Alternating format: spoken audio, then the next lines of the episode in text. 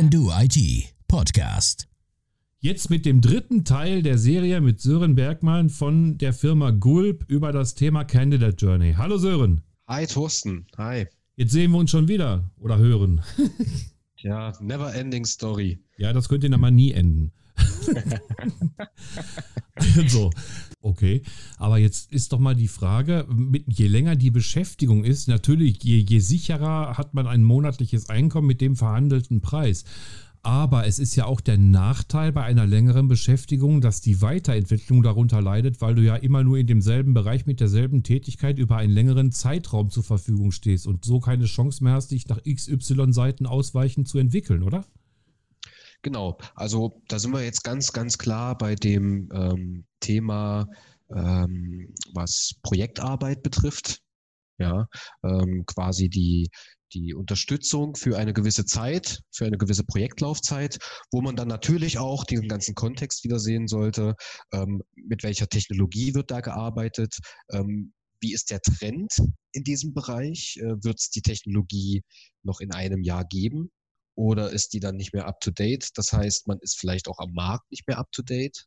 Ja, mit solchen Themen muss man sich auf jeden Fall auch äh, auseinandersetzen und mhm. ähm, muss natürlich auch das wahrscheinlich irgendwo auch mit eigenkalkulieren, um zu sagen, okay, ich mache jetzt das Projekt mit dieser Technologie.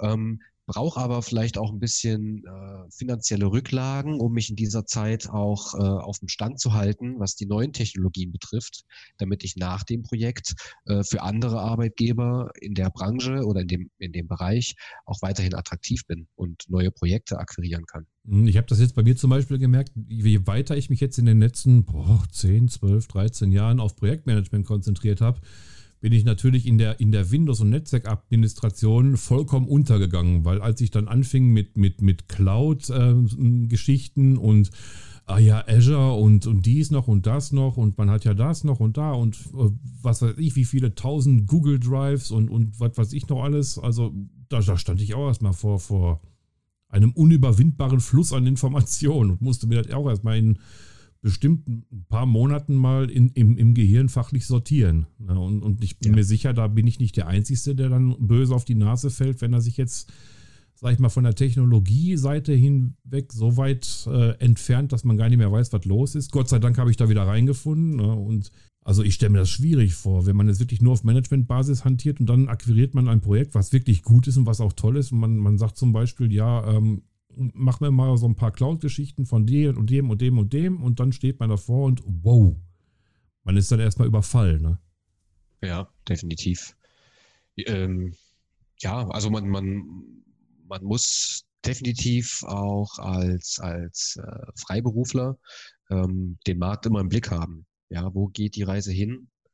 Ähm, du machst das ja auch, ähm, du qualifizierst dich ja auch, du hast die Themen im Blick ähm, du qualifizierst dich, äh, du machst Zertifikate, äh, dann ist es natürlich auch nochmal wichtig, da irgendwo auch in die Praxis zu kommen. Ja, ähm, und klar, das muss alles mit kalkuliert werden. Das ist natürlich auch ein Punkt, äh, mit dem man quasi auch Richtung Kunden gehen muss und ähm, den Kunden da quasi auch, ähm, ja, wie sage ich immer, ich will jetzt nicht das Wort sagen, erziehen, ähm, ja, zu spät, das ne? Alles, ja, das sind alles so, also, alles so Erfahrungswerte. Man muss dem Kunden das aufzeigen.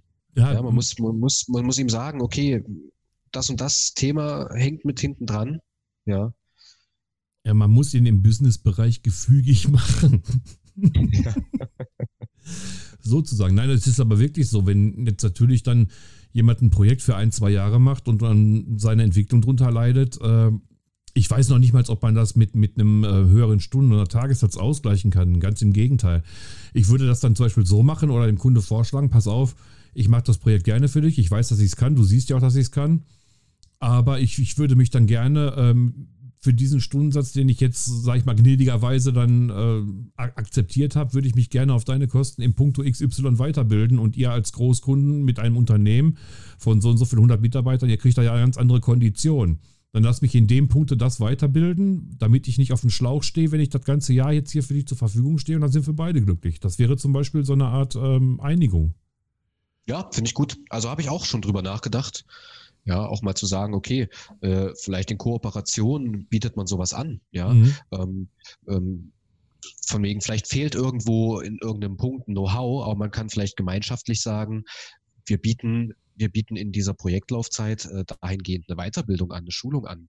Ja, eben, dass man ja, mal sagen also, kann, okay, ich habe das nächste Projekt jetzt wahrscheinlich in AI und für dich mache ich jetzt hier gerade irgendwelches Corporate-Zeugs, dann lass mich doch eine mhm. Weiterbildung in AI machen, gib mir dann so eine, eine Woche Kurs in dem Projektzeitraum von einem Jahr und äh, wenn ich dann mein, da mein Zertifikat habe, dann kann ich mich auf das andere Projekt dann ganz locker bewerben, weil ich ja dann einen Nachweis habe, den ich sonst aufgrund des langen Projektes und der Laufzeit verlustig wäre. Ne?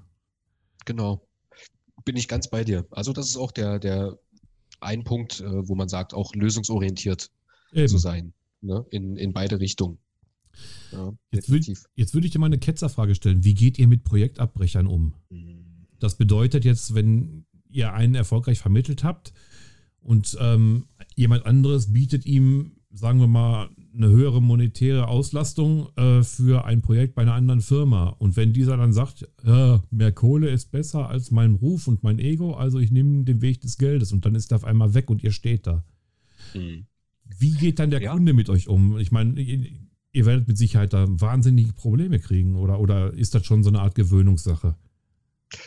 Ähm, das ist ein guter Punkt. Ähm, den sehe ich natürlich auch wieder äh, bei mir zu Beginn. Denn wenn ich für, für ein neues Projekt äh, einen Kandidaten suche, versuche ich mir ja auch dieses Gefühl vorher schon abzuholen. Was ist demjenigen wichtig? Ja, und da bin ich dann auch ganz offen und spreche das auch an. Wenn ich schon im Gespräch merke, oder manchmal lässt es sich auch schon äh, anhand von einem CV ablesen, ja, Projektlaufzeiten oder vielleicht auch so ein bisschen was Sprunghaftes von, von, von der Rolle, kann man ja schon sich ein Gefühl holen, wo will er hin, wo legt er seinen Schwerpunkt drauf, was ist ihm wichtig. Ja, also diese, diese Abbruchquote, die lässt sich natürlich nicht ganz vermeiden. Das sind auch äußere Faktoren, die kann man vorher gar nicht beeinflussen. Ja, aber solche Punkte, wie du jetzt ansprichst, gerade vielleicht auch das Monetäre, das kann man vorher schon abklopfen. Ja, das ist auch genauso wie, kann man anknüpfen bei dem Thema Technologie. Wenn ich jetzt schon vorher im Gespräch merke, äh, die, dieses Projekt mit der Technologie, das ist eigentlich nicht wirklich das, was er noch möchte, dann habe mhm. ich schon oder dann ist das schon ein Punkt, wo man sagen könnte, eventuell schmeißt er die Flinte ins Korn nach einem halben Jahr. Ja, das habe ich auch schon oft erlebt. Da hat man mich, da, da war ich noch Supporter, das war 2006, dann habe ich hier als VIP-Supporter habe ich 80 Franken die Stunde gekriegt. Das fand ich also schon mal ziemlich heftig. Finde ich und, auch. ja, aber ich fand es gut zu dem Zeitpunkt. Also 2006 mit 80 Franken die Stunde fand ich schon richtig cool. Ja, und und äh, da hat man mir auch gesagt, ja, bei dem, was der kann, der hat mit Sicherheit irgendwie nach drei Monaten keinen Bock mehr, dem wird das langweilig. Ja, und dann habe ich gesagt, ja, das ist doch eure Aufgabe von, von der Weiterentwicklung des Unternehmens, dass mir nicht langweilig wird. Da kann ich ja nichts machen. Ich kann ja nicht entscheiden, nehmt euch mal eine neue, äh, neue Hardware, die wahrscheinlich jetzt gerade auf dem Markt ist und die interessant ist, sondern das, das muss ja von euch kommen. Ich kann das ja nur supporten und beziehungsweise äh, administrieren, aber die Entscheidung, die muss ja letztendlich von dem Unternehmen kommen. Das heißt, für mich spielt eine große Rolle die äh, Bereitschaft zur Innovation von Unternehmen, die äh, auf meinen, meinen Stundenlohn sich hinterher niederschlägt. Wenn ich weiß, ah, es ist ein innovatives Unternehmen und das wird dann hinterher in Machine Learning gehen oder sowas, dann habe ich damit kein Problem mehr auf 10, 15 Franken die Stunde zu verzichten, weil ich genau weiß, ich lerne dadurch eine Menge. Korrekt, genau. Kann ich dir nur zustimmen, ähm, geht mir auch so. Ja, also ich äh, würde jetzt auch, auch nicht unbedingt ähm, äh, einen Jobwechsel anstreben, ähm, wo ich mich in irgendeinem Punkt nicht besser stelle.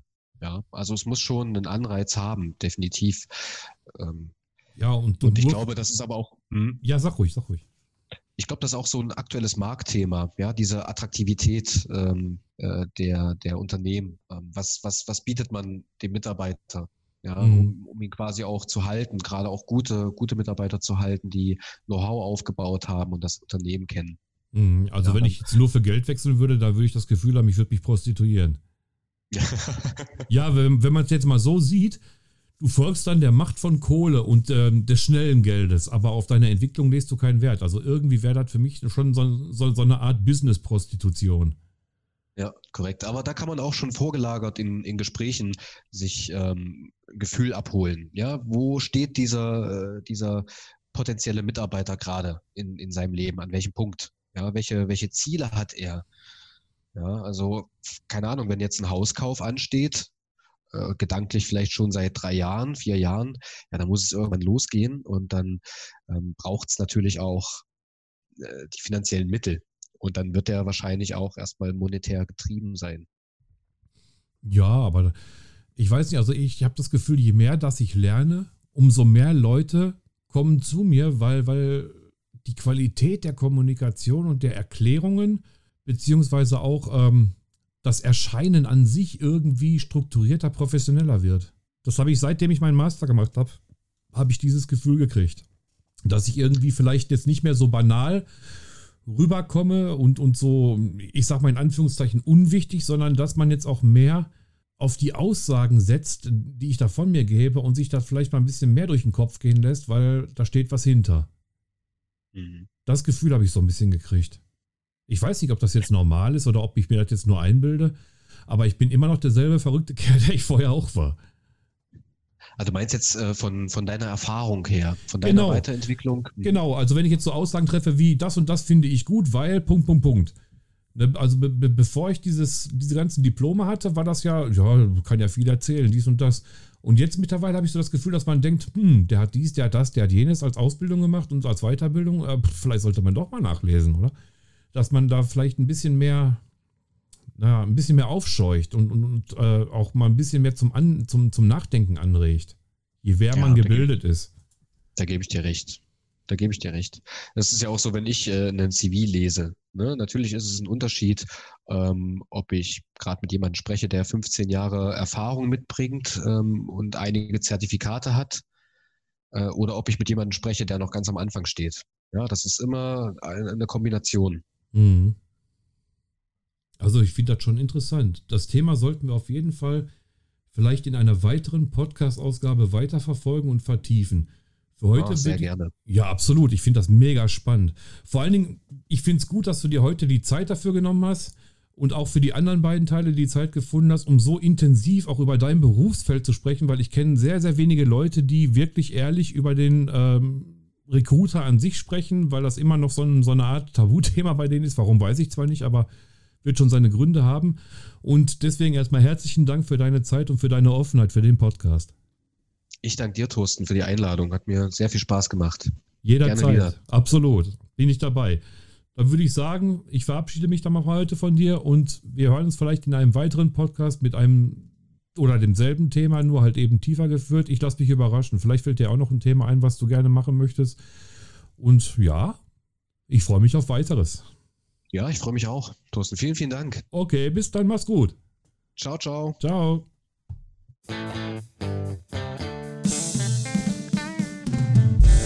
Sie hörten den Can Do IT Podcast für Projektmanagement und digitale Transformation. Folgen Sie uns zum Beispiel auf LinkedIn mit dem Hashtag CDIT Podcast. Www.candoit.ch Verantwortlich Thorsten Hollerbach. Technikkoppert.de